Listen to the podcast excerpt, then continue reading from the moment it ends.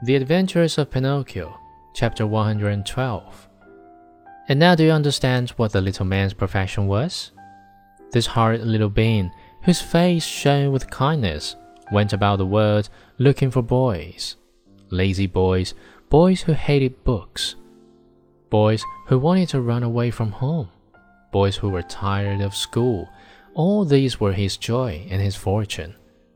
He took them with him to the land of toys and let them enjoy themselves to their heart's content.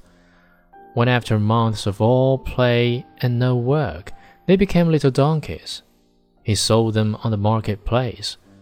In a few years, he had become a millionaire. What happened to Lampwick, my dear children, I do not know.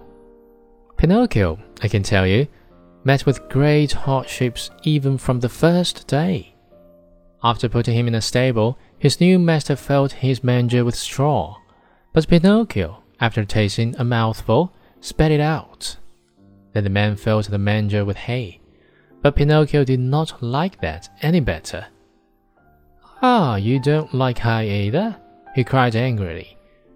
Wait, my pretty donkey, I'll teach you not to be so particular. Without more ado, he took a whip and gave the donkey a hearty blow across the legs.